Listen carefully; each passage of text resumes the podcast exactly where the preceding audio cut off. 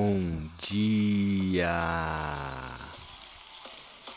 Lindo, maravilhoso e abençoado dia na presença de Deus. Hoje estamos no dia 528 do projeto Bíblia para Iniciantes.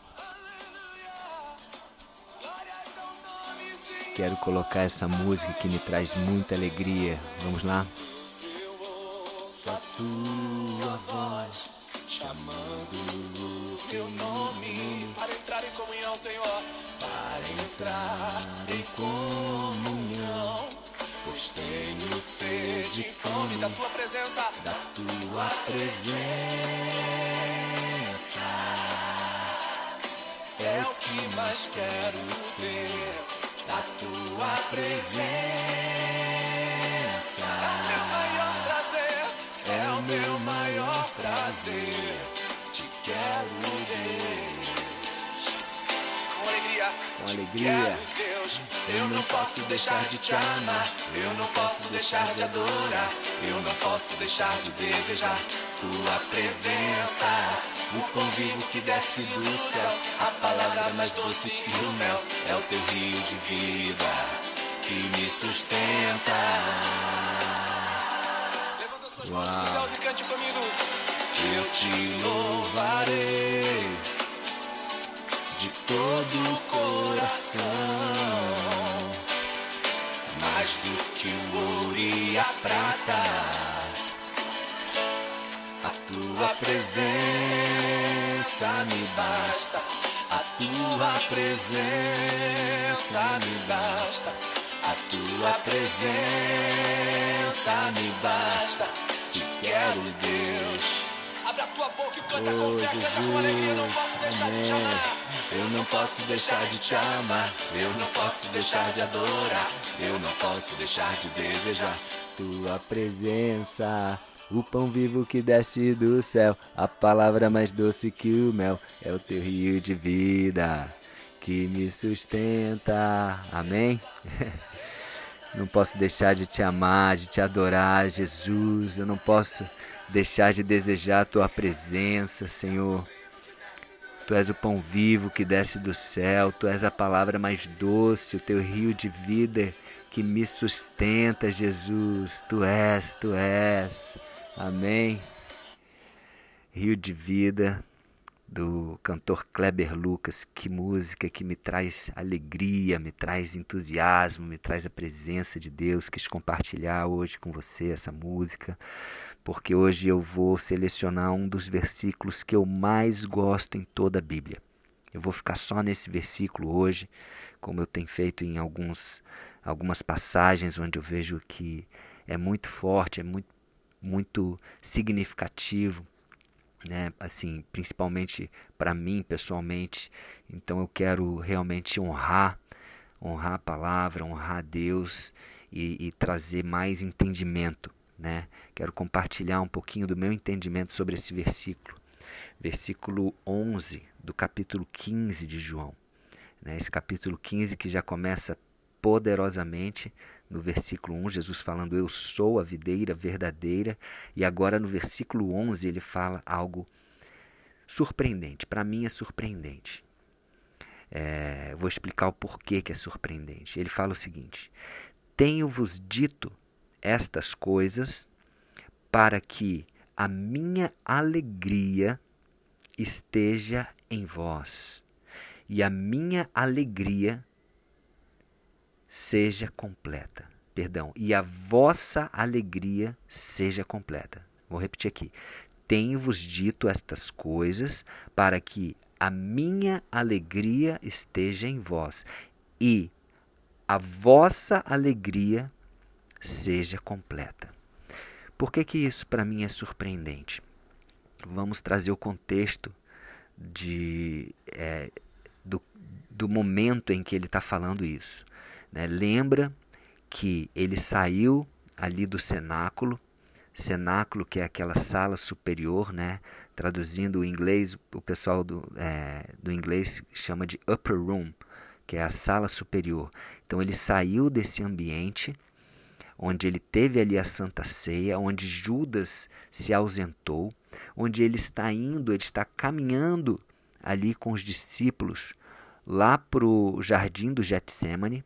Para falar a verdade, a gente não sabe né, se ele está no meio do caminho, se ele ainda está ali deixando o cenáculo, a upper room, a sala superior, onde teve a Santa Ceia, ou se ele já está ali no jardim do Getsemane. Mas independente de onde ele está, que não, não, não é falado que não é descrito o local, o que nós sabemos é que ele está num desses três lugares, né? ou na upper room, ou no caminho da upper room para o jardim do Getsemane, ou no Getsemane.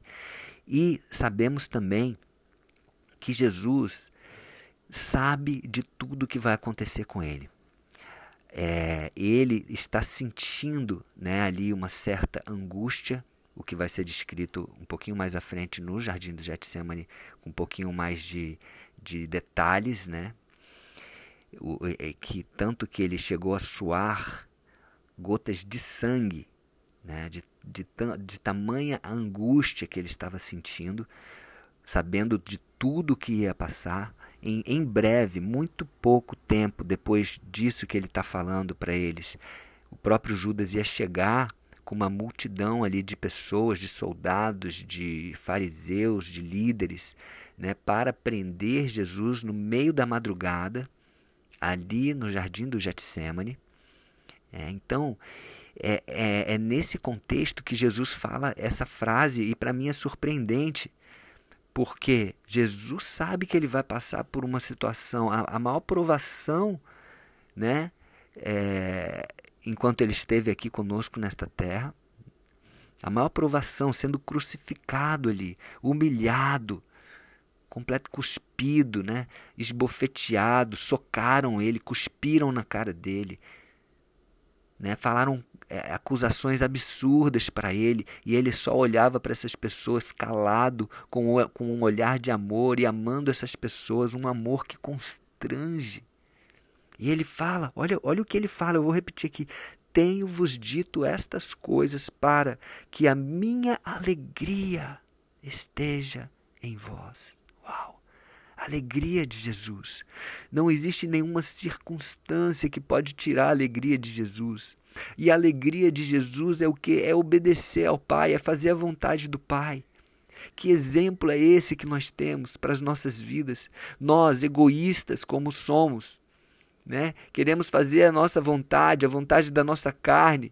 Quantas vezes nós deixamos de fazer a vontade de Deus para fazer a nossa vontade, alimentando assim a nossa carne?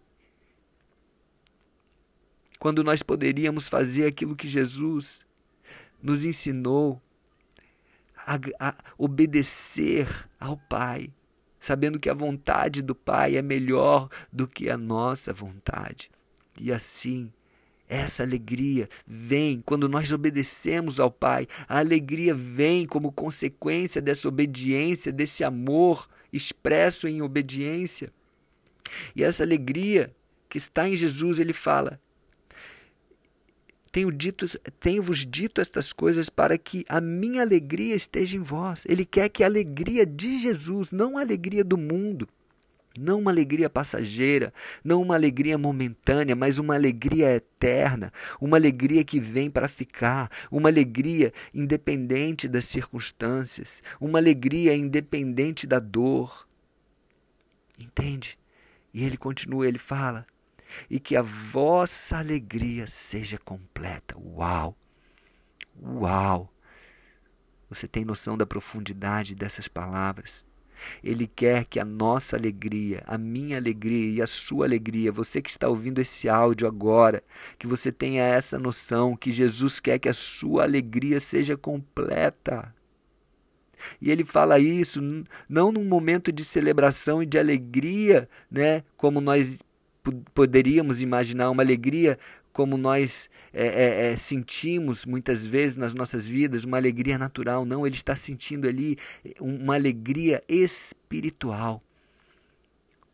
Porque é loucura você falar de alegria num momento como esse. É loucura, Jesus está trazendo estas palavras, palavras de alegria, palavras de paz, palavras de força, de amor, para aqueles discípulos que inclusive iriam abandoná-los, iriam virar as costas para ele. Pedro negou três vezes Jesus por medo. E Jesus fala de alegria. Jesus fala de alegria. Próximo, ele, os, os discípulos estavam próximos ali de ter a maior tristeza da vida deles. E Jesus vem falar de alegria. O choro pode durar uma noite, mas a alegria vem pela manhã, diz outro versículo da Bíblia. O choro pode durar uma noite, mas a alegria vem pela manhã. E Jesus morreu, sim, ele morreu. Naquela cruz, sim, foi triste, sim, foi triste vê-lo ali humilhado e crucificado, sim, mas três dias, né?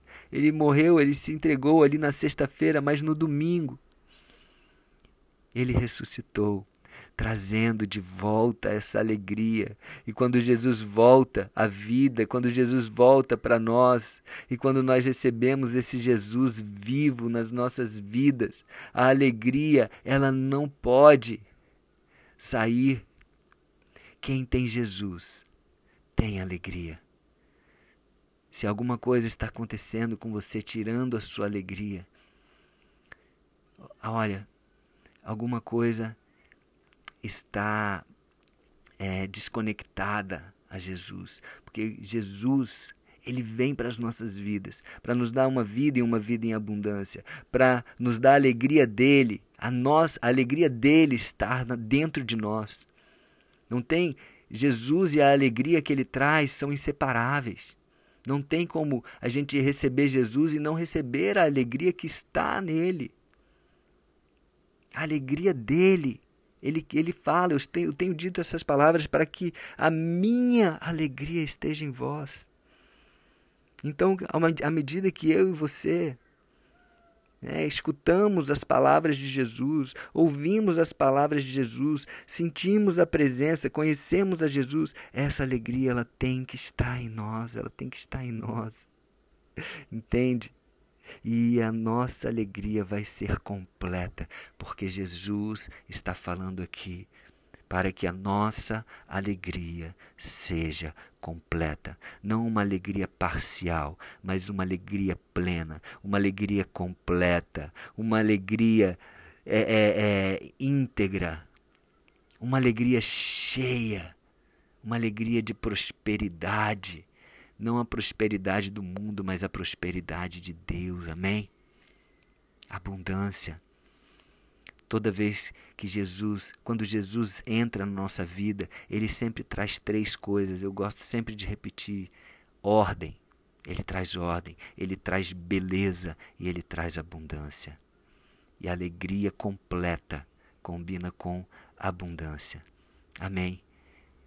Que eu e você tenhamos alegria completa, que possamos receber esse Jesus maravilhoso nas nossas vidas e termos essa alegria completa nas nossas vidas. Amém? Amém. Vamos orar? Senhor Jesus, obrigado, Pai. Obrigado, Jesus. Obrigado, Espírito Santo, por nos trazer esta alegria em momentos de provações, em momentos de dor, em momentos de dificuldade. As circunstâncias, elas não podem tirar a alegria do nosso coração. Paulo e Silas ali na prisão, né, sendo ali chicoteados, sendo presos, eles estavam ali louvando a ti, alegres, louvando, adorando a ti. E o Senhor os libertou daquele lugar. Então, não são circunstâncias que têm o poder de tirar a tua alegria de dentro de nós. Nada, nem ninguém pode tirar esta alegria, porque esta alegria ela vem de ti. E nós queremos que esta alegria seja completa nas nossas vidas, assim como é o seu desejo também. E que a nossa vontade esteja alinhada à tua vontade e que possamos fazer os pedidos certos a ti para que ele venha sim a ser realizado. Então nós pedimos: vem Jesus e nos completa a nossa alegria, que a tua alegria esteja em nossas vidas. Amém? E nós recebemos a ti novamente como nosso único e suficiente, Senhor e Salvador e amigo das nossas vidas. Amém. Amém. Então é isso. Receba essa alegria na sua vida. Um beijo no coração. Deus abençoe você e até o próximo dia do projeto.